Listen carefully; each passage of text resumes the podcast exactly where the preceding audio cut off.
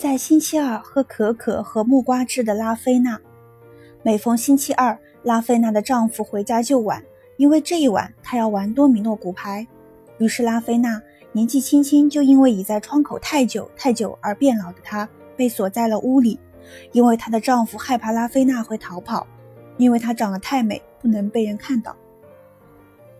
拉菲娜倚在窗口，倚着她的胳膊肘。梦想她的头发能像拉潘索公主一样。酒吧的乐声从街角传来，拉菲娜希望能在变老以前去那里去跳舞。时间过去很久了，我们忘了她在那上面张望，直到她说：“孩子们，我给你们一元钱，你们去店里帮我买点东西好吗？”她扔下一张皱巴巴的票子来，她总是要可可汁，有时要木瓜汁。我们把它放进一个他用晾衣绳放下来的纸手袋里，给他递上去。